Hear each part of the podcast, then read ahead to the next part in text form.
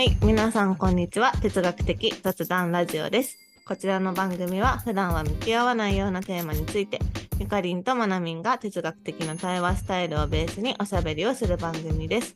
思考を深め、自らの言葉で表現する楽しさと面白さを皆さんにお届けできると幸いです。はい、ということで、ちょっと今日は冒頭でお知らせをさせてください。私たち今、哲学的雑談ルームの他に、主育、通称主育っていうあのワークショップを始めております。これまでの配信を聞いてくださっている方はちょっとご存知かなって思うんですけど、えっと、その主育が次回、えっと、7月28日金曜日の日本時間朝9時から11時の時間帯に働くというテーマで開催します。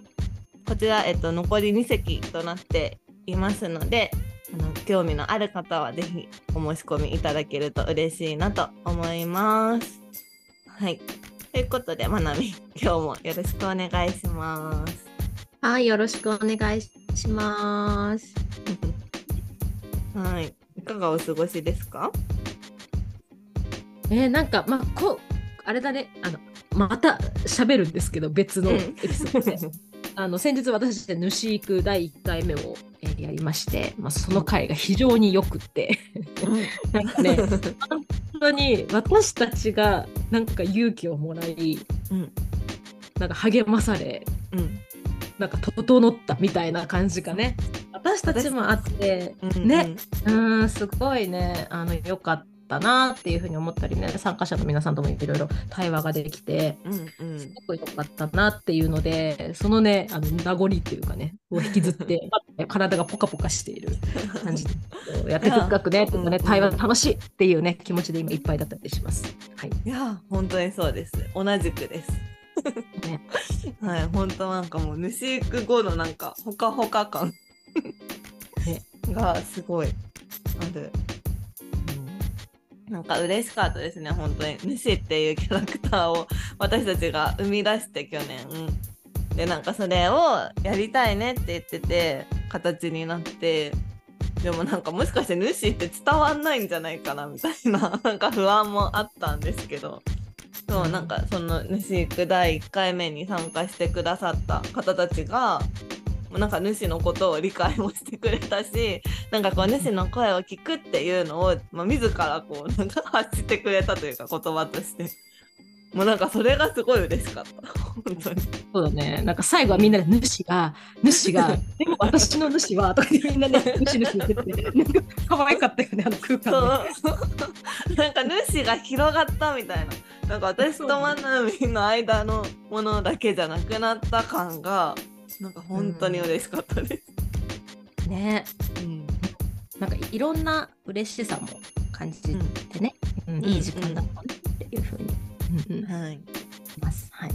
そんな感じです。今。はい、はい、ということでその主育のことはまた次週かな？多分。あの配信しようと思うんですけど今日は、えー、と7月14日金曜日に開催した哲学的雑談ルームテーマ「許す」の回のアフタートークを撮っていこうと思います。はい。そう。とね、今回はちょっと人数少なめの3人でうんと許すについて哲学したんですけど、そう、なんか許すって私たち多分ずっと気になってたテーマで、うんうんやっと開催したっていう感じだったんですけど、どうでしたか、まなみ？なんか全体を通して。うーんなんかさ「許す」っていうテーマってさ今までの他のいろんなテーマ自由とかさ、うんうんまあ、正しさとかいろんなことをやってきたけどより「許す」って自分の実生活に密着したうんうん。あのテーマ、まあ、そういったものを統合して、まあ、アクションとして出るものじゃん許すとかってさ、だったりするからなんかよりリアルなあ確かにこういうケースあるよなっていうのがいろいろ想像できるうんテーマだった、全体的にね見てうんうんうん。思ったりしました。うんそうですね。確かに。なんか当たり前に、本当にそれこそ当たり前に使う言葉じゃないですか、許すって。子供でも使うぐらいの言葉だけど、でもなんか哲学的と言えば哲学的みたいなのがそうそうなんかいいとこ取りみたいな感じの言葉だなって思います。そうだね。うんザ・哲学的雑談ルームって感じだった気がする。本当にうんうん考えたことがない、知ってるし使ってるけど、ちゃんと考えたことはないうん、言葉の一個だよね。そうそうなんですよ。うん。そうしかもなんか結構許すっていうことって本当なんか悩みの種になってる気がする誰誰しもがっていうのをすごい思いましたね。そう、なんか、でもこう全体的にさ、まあ、いろんなこういうケースがあるよねってのを出す中でさやっぱり家族とか近しい人ほどさ、許すのって難しいよね。うん、家族とか。まあその血縁みたいな意味もそうだけどそのうん自分近しいね心的な距離がね心的な距離が近い人ほどさうん。難しいなっていうのは思って。や逆にさすごい他人とかだとさ、うん。一般的には許せるっていうか許せるというかさ別に、まあ、許す許さなくていいっていうかさもう うんうん、手放す許すっていうなんていうか 行為すら必要ないっていうかそのもし自分の家族がそれを私にしてきたら許せないけど、まあ、なんかその 全然関係ない他人がやっていることだからあまあそういうこともあるよねって、まあ、ただ受け止められるみたいなのはありますよね。そうそうそうそうそういうこともあるなとも思ったしあとはなんか、うん。その人にも許せないっていうケースとそのうんうん。行為が許せないっていうケースがうん。確かにあるなって思った。なんかさ例えばさポイ捨てをすることに対して許せないじゃん。うんアクション。うん。でも実際その人っていうさ固有名詞がある場合とない場合があるみたいなさうん。あったりするよねとか思った、うんうん。私が終わってから。確かに確かにしかもなんか一つの行為でもその人自体を許せなくなることもあるしある。うんうんうん。でもなんか同じ行為でもこの人がするから許せないっていう行為もあるじゃないですか。あるわ。あります。うん、はい、あります、あります。そう考えるとなんか結構ほんと自分にとっての自分にとってのとか自分が許すかどうかみたいな。許せないってなるかどうか。って結構だからほんと複合的なものなんだな。そうですね。許すをうん。因数分解せよって感じだね。そうそうなんかさ、どういうことでそうなっていますっけみたいなさ、うん。ちょっとこう解体しないと見えてこないかもね。真ん中がね。そう。ね。そう。そうしかもなんかやっぱ許すって何かがあっての許すだからうん。なんかそうね一瞬、一瞬許せない状況になってからの許すですよね。一応対比だからね。許せることもある。何何もない時になんか「ああ許すよ」って。ああ、そういうことね、そういうことね。ああそうそうそうそう。一瞬なんか許せないと思われるか自分が感じる出来事がない限り許すっていう行為が生まれないなって思うとうん。うんなんかあその許せない状況がなんかそのいろんな要因があるなって。うん。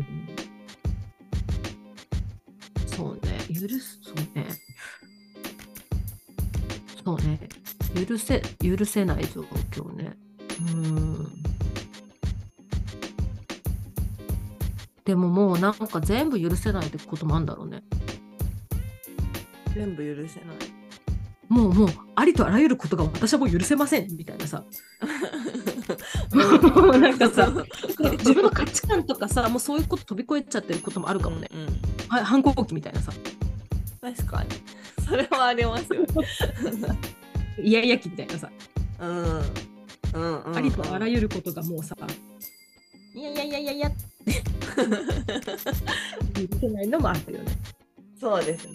でもなんかそういう時って別になんか許したいとも思ってない気がする。そうだよね。許したいと思ってるかってとこだよね。うん大事な問いですね、それはね。うんそ許せないってなってた時に、え許すということがその自分の中にありますか？っていうさ。うそうそうそうそうそうそうゆでも確かになんか許したくないならもうなんか許せないとすら思わない方がいいのかもってちょっと思いましそうだね。許せないのか、た。うん許したくないのかね。うん I cannot なのか、I don't want to なのかってことですね。うんそうそうそうだから許したい許したいけど許せない。なのか。うん許したくないし許さない。のかみたいな。うん。うん。うん。うん。その辺も違うね、実はに。うん。バランスが。うん。あ全然違うかもね、それがね。うん。だから結局許したくなくて許せない。だ許せないとか許してないとか許さないとかっていう場合ってなんか、まあ、その怒りの感情みたいなのはもしかしてあるかもしれないけど、まあ、悩みにはならない気がするなって思いました。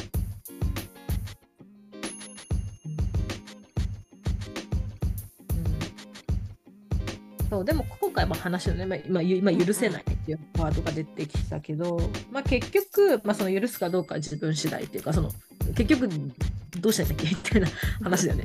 なんかうん許したくないのか、うんね、みたいな話も出たんだけど、うん。まあ、ただしやっぱり生きていく上で許せないことは、まあ、あるのも当然。っうん。ていう話もあって、まあ、ただしできるだけその時間的にはとか量的にはうんみ時間的には短い方がいいし量的には少ない方がいいよね。っていうのは当たり前かもしれないね。っていううんうん。注目でしたね。そう。そうなんですよね。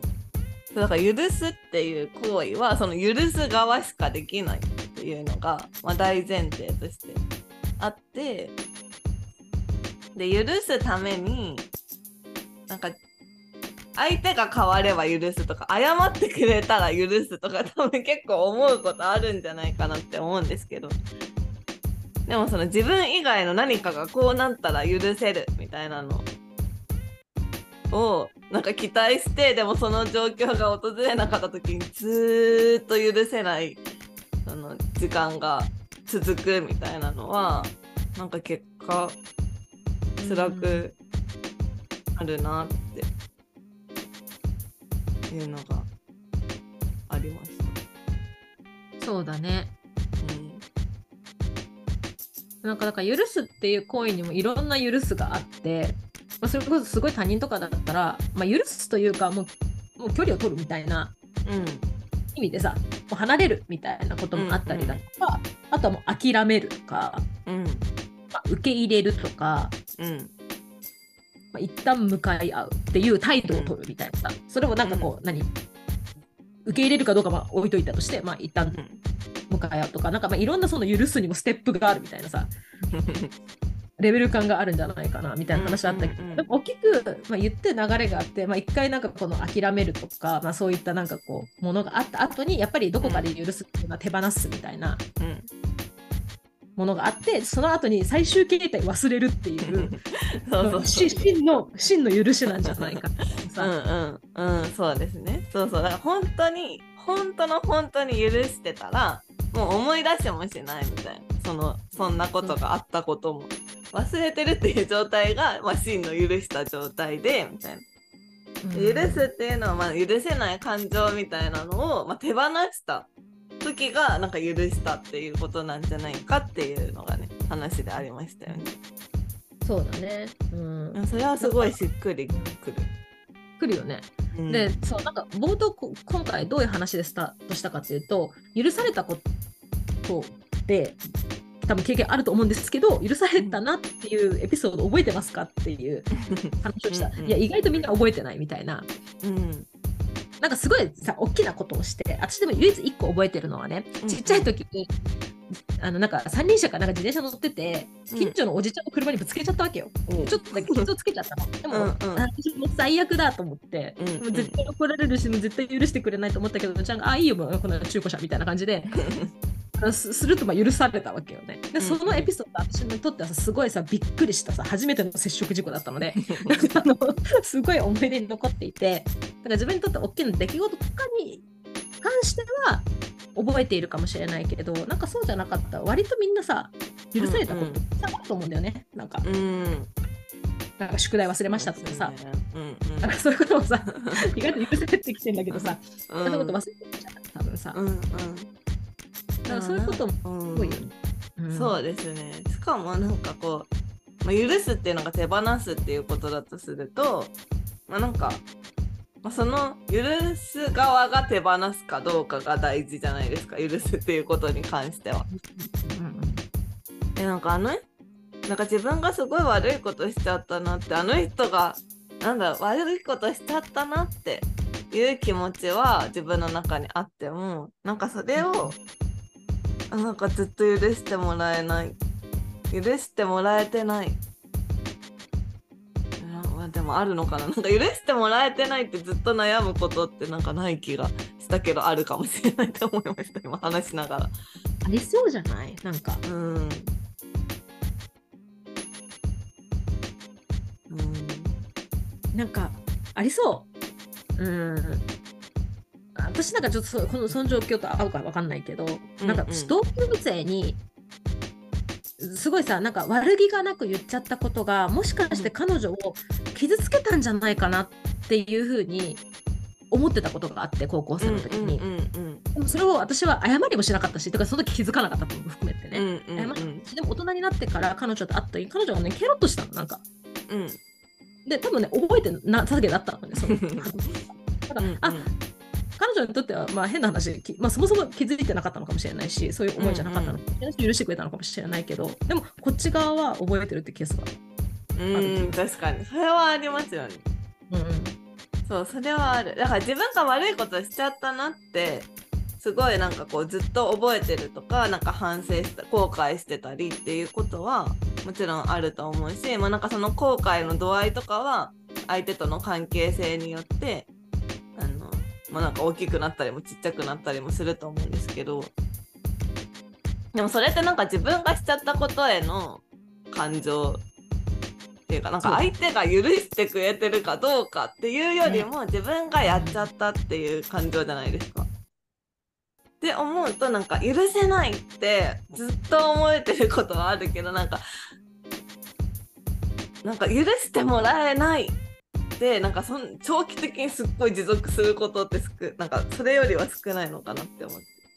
あーあ許してもらえないっていうのね。そう許してもらえないっていうのはなんか悪いことしちゃって本当申し訳ないっていう気持ちはずっとあるけどなんかそれがなんか許してもらえないっていうこと自体をなんかすごい問題にすることってそんなにない気がするな。あーないか。うまりないかな。ななんだろうなんか許してもらえないって、うん、なんかいやないことはないと思うけどでもなんかどうしようもないことでもあるなと思う。うん。あのななんかだってそれで反省すべきは自分がやったことじゃないですか。許してもらえないとして。そうだからなんて言うんだろう。許せないはうんうんうん。なんかその許して、まあ、もらうとか、うん、相手ができるだけ嫌な思いをしないようにとかは自分はもちろん尽くす。自自分が加害者みたいな感じね、うんうん。謝る側としてね。それをベストは尽くすべきだけどでも結局のところそれの感情というかさその許す許さない。やっぱ結局相手だもんね。うんうんうんうんうん。そうですそうです。ベストは尽くすべきだからなんかそこをさいやなんか相手次第なんでみたいなさ。そういうことじゃない。だからさおいおいって話だけどさ。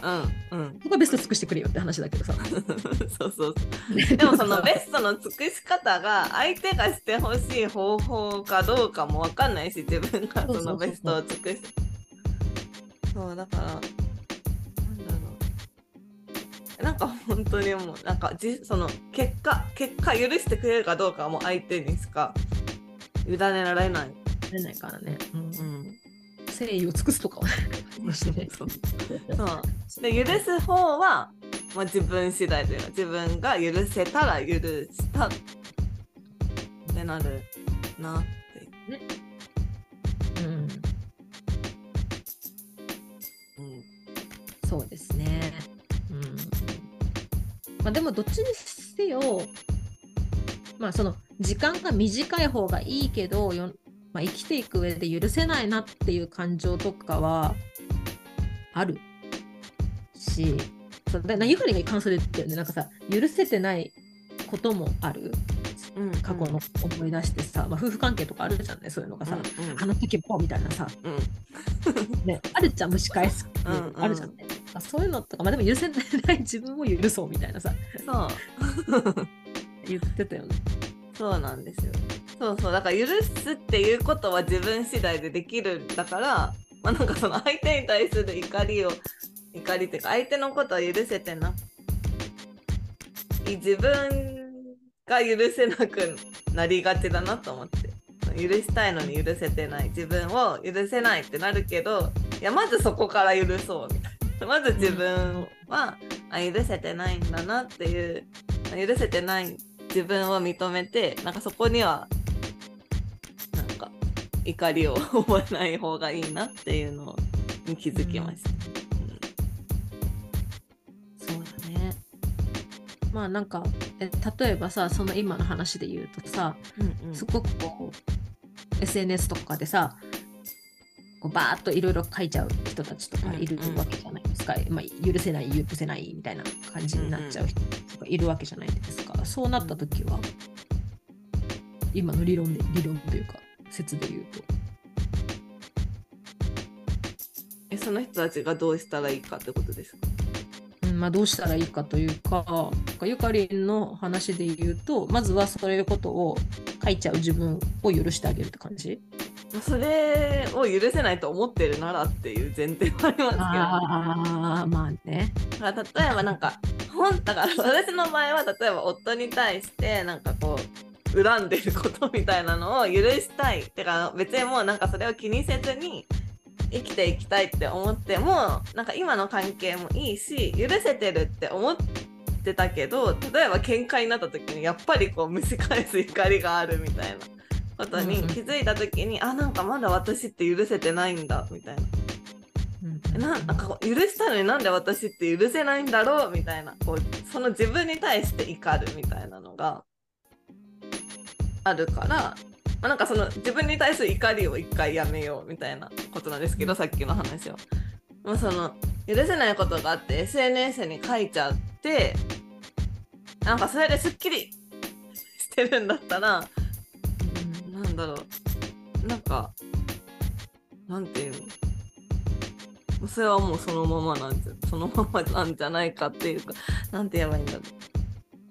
だからなんかもう書いちゃう書いちゃうまた書いちゃったみたいな風に自分に怒りを覚えるんだったらじゃあなんかまずもうなんか書いてきっとなんかすっきりしたくて書いてるから、まあ、書いちゃったことはまずなんか自分で許す、まあ、いこの今回書いてしままた書いてしまったことは一回許そうみたいなことから始めるのがいいのかな。うんうん。なんかその立ち止まり感だよね。うん。なんか意外とそこの一歩立ち止まるのは何気に大きな一歩な気がするね。うんうんうんうん。そうなんかさちっちゃい頃もそういう風に立ち止まってきた気がするんだけどね。なんか人を傷つけてしまったりとかさ、うんうん。こんなことやんなきゃよかったなみたいなさ。うんうん。ちっちゃいことを私たちは立ち止まってきた気がする。うん。やっちゃうことってあるからさ。そうそうそうそう。やっちゃうこととかあるからね。うんうん。あの SNS とかじゃなくてさ。うんうんうんそうさそう。そう悪悪気とかもああるない関係なくさ、うん。ある時もあるし。ない。時もある。時もそうそうそうそうそう。もうなんだ悪100%でさパートナーに言うこともあるじゃん。かさ、そう。となるからなんかうんそうそうそう。なんかあるからこそでも私たちは多分きっと今立ち止まってきたはずなんだよね。だからそれがさ、やっぱ SNS とかだとそういうのが立ち止まり力が下がるというかさ。うんそうことはある傷ついてる相手が見えなかったりもするし。なんか相手に自分が認識されてないっていうのが大きい気がするそうだね。リアルだとさ目の前で嫌な顔されたりとかさ。そう。だしなんか自分が相手を傷つけたっていうのが私もわかるし相手もわかるみたいな。わかる。うんうんうん。でもなんか誰かわかんない人がすごい悪口を例えば SNS 上で言ってる傷つくっていうの自分が傷ついたはあるけど誰に傷つけられたかは分かんないみたいなのがなんかその傷つけた側にあんまりだから傷ついたかどうかも分かんないし自分が傷つけたっていう実感はないじゃないかなって。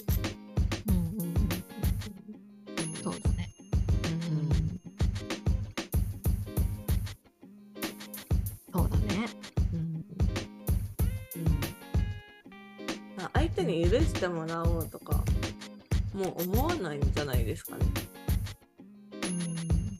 その自分が本当にあなんか傷つけちゃったとかあやっちゃったって思ったら、まあ、なんか許してもらえるかどうかは別として許してもらおうってするじゃないですか。うんうんうんそういう声もないもんね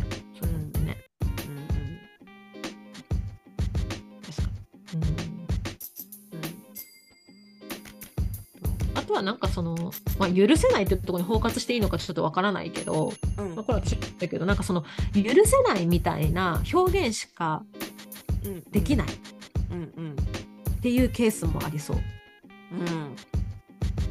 そうですね。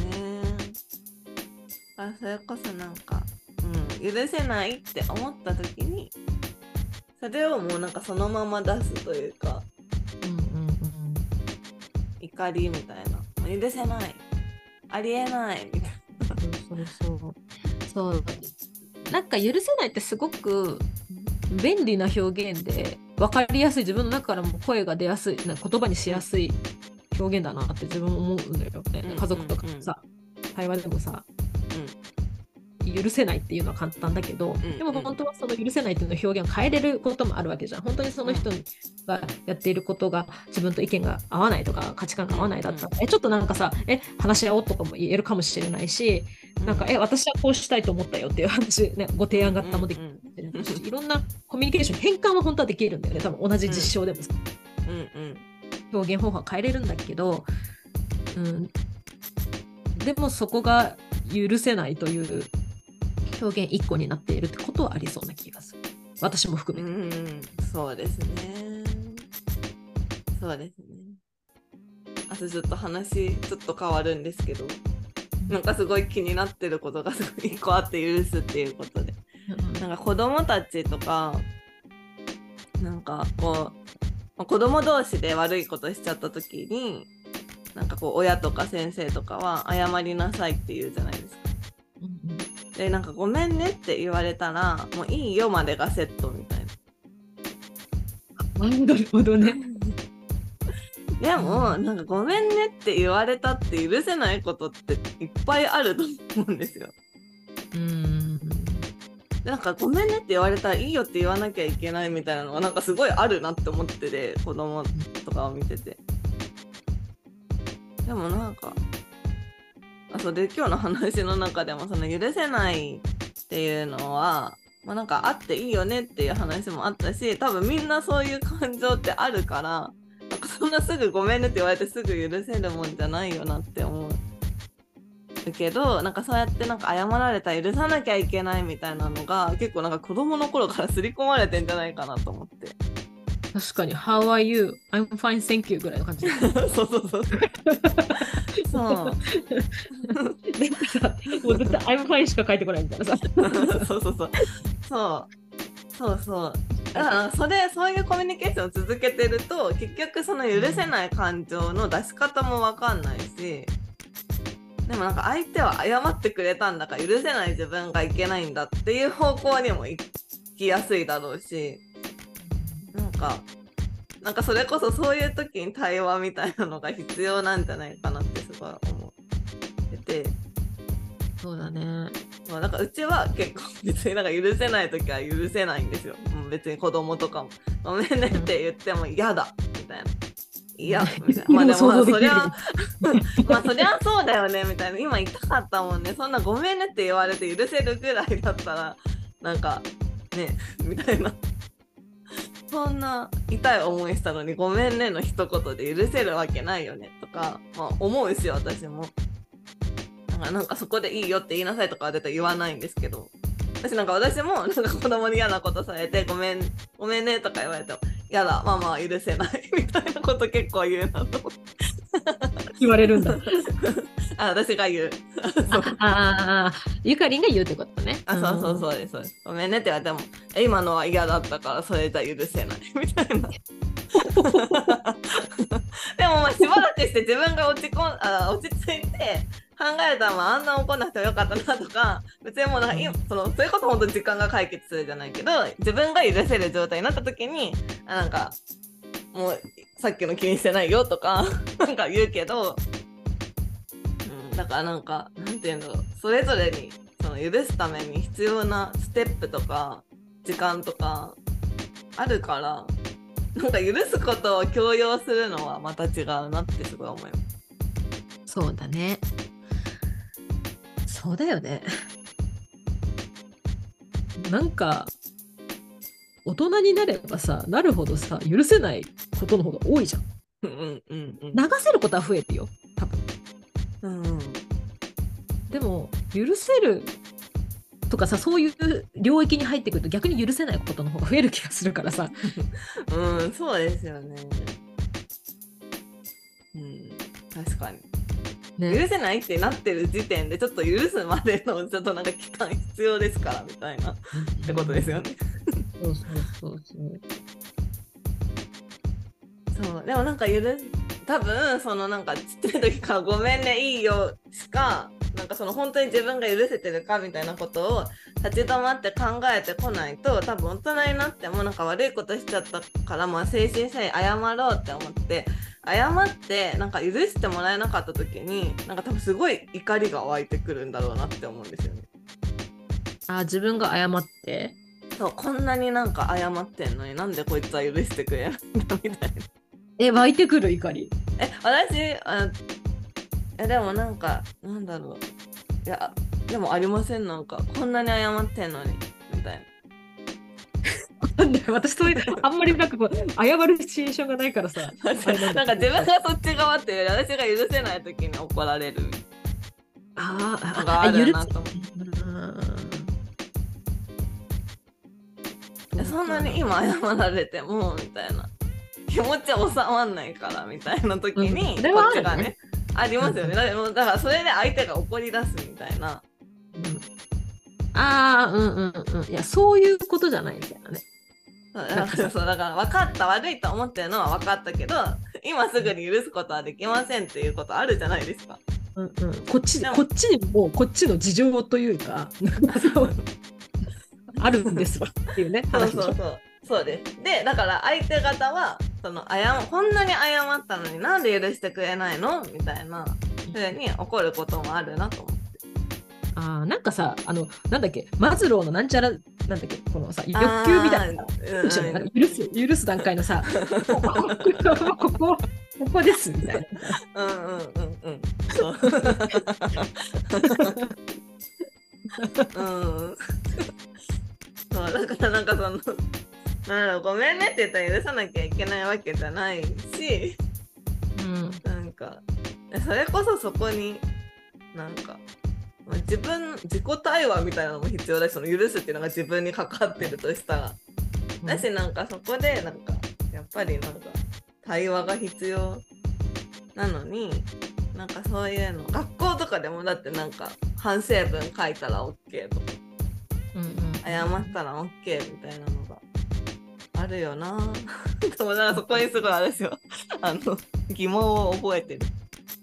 そうだよねだってさ究極言うとさその許す許さないってさうんそのし失恋しましたっていうのをさはいもう謝ったからいいいでしょみたいな感じだよね。だって、そんなさ、いや、こういうことじゃないって感じじゃん。なんかさ、こっちにもいろいろ心の整理をする時間は必要なんですよみたいな話なんだよ。だってさ。そう。ねそう。そうですよ。あもううんそれが気持ちなくなったから別れてって急に言われて、うん すぐには受け入れられないよみたいなのと一緒ですよ。そう、そうだよね。だからそれが別に恋愛、恋愛だと、あ、まあそうだよねってなるけど、うんなんか他のこともそうだよねって話ね。うん、そうそうそうそうですそうです。そう人にはそういうなんかバッファータイムが必要な時もある。そうそうそうそうだから許すためにその人が許すっていう行為をするために必要なことが、まあ、その人ごとにあるし、まあ、その、まあ、事象ごとにあるからそのやっちゃった側としては誠意は尽くすけどそれで許されるかどうかは分かんないっていう前提を 持ってほしい。そうだね、そうだね。それも大事。うん。でもなんかこのやっぱり許す許さないっていうとこだけにとどまるのも嫌だなと思った。うんうんうんなんかさ、やっぱさそ、そういう状況でさ、解決したかったりすることも多いじゃん。なんかその一方的に発してる場合を除いてね。でもさ、なんかそこってやっぱじゃあ時間が必要ってこともあるわけじゃない。うんでもそれをさ、毎日毎日抱えすぎても、やっぱり頭のどこかにあるかもしれないけど、うんなんかそればっかりにさ、24時間中のさ、9割ぐらい占められたらさ、やっぱ苦しくもなるから、時間が必要なんだったら、やっぱりそこの、まあ、一旦置いとくというかさ、うんうんバッファーゾーンにさ、置いて、うん置く力も大事かもね。なんかさ、そうですね。渦中にいすぎないというかさ、なんかさ、悲劇のヒロインになりすぎないというかさ、被害者になりすぎないみたいなさ。ゆかりがめっちゃ今無言でうなずいている。そう。そうですね。もうなんか過去の自分を思い出すと、もう耳が痛い。まあでもうん、やっぱ渦中にいいることあるよ、絶対う。んなんかさうんうんうん、ドンと落ちた時とかあるじゃん、そういうのってさ。なんかショックなことを言われたとかさ、なんかさ、あるじゃん。ううでも、そこに居続けないっていうのは大事だよね、そうですね。もう自分のために大事だから、やっぱりそういう能力はちょっと磨いた方がいいかも。うん、そうだね。確かに。なんか、いろいろ、だから許すにはテクニックがありそうな気がしますね。なんか、うん、そポイントというう。だから結局許すっていうのは自分にしかできないから、なんかその許せる、自分がどうやったら許せるかとかは結局自分にしか分かんなくて、なんか許しやすくなるためのなんか こう対策はいっぱいある気がする。そうだね。うん、確かに。そして、もう本当冒頭の話だけど、許したいんだっけ？みたいなね そうですね。ねそうところからそこからね。まず。うん。ですね。いや、許す。もっと深めたい。ねちょっとなかなかの面白さなだった気はするよ、私は。うんうん。いや、うん。本当に。まだ、まあちょっと、ちょっと時間を置いてまたやりたいですね。そうですね。いやー自分を許すとかね、そういったワードも出てきたりして、うんうんなんかね、面白かったので、はい、深めていけたらいいですね。はい。こんな感じで、ですかね。はい、そんな感じです。はい、はい、ということで、ちょっとお知らせです。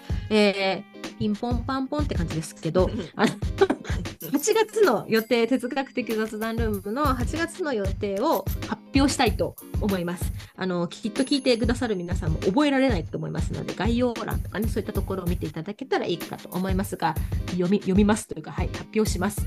はいえーと、ヌシークです。いつえー冒頭で話したヌシークワークショップは8月の日本時間です。8月11日金曜日の朝9時からテーマは豊かさ。そして8月24日木曜日朝10時からテーマはワークライフバランスでございます。これ私とねゆかりが超喋りたいんですね。はい。で、この日程がヌシークはあります。そして、えーいつもの哲学ルームですね、哲学的雑談ルームは8月の17日木曜日の朝10時、テーマは正義です。はい。ということで、こちらの3つのイベントがオンラインではあります。あとはちょっとリアルでね、あったり、そういったのもあるんですけれども、オンラインはこちらになっております。はい。そして、えー私たち哲学的雑談ルームというね、このこのオンラインのイベントはもそうなんですけれども、えー、Twitter とか SNS とかもやっておりますので、ぜひそちらのフォローもお待ちしております。そして、お便りも絶賛、はい、募集中ですので、ぜひ、えーフォームからお願いします。はい。ということで、今日はアフタートークテーマ、許すでした。はい。また配信します。ありがとうございます。ありがとうございました。